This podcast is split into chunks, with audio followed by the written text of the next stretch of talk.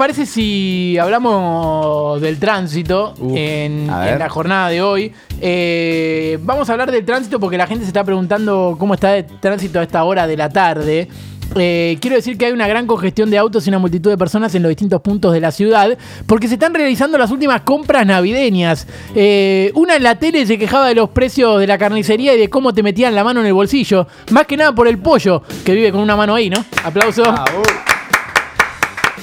Se están vendiendo muchos libros. Eh, le pregunté a Nati J cómo venía la venta del suyo y me dijo, mira, ¿querés que te cuente una intimidad? Y yo le dije, ¿tenés alguna que no haya contado en el programa?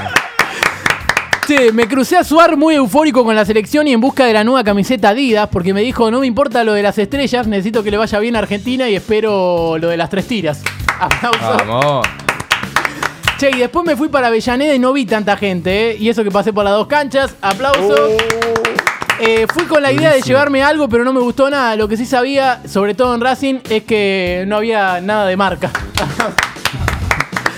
Seguiremos informando porque la Por Navidad supuesto. está al rojo vivo.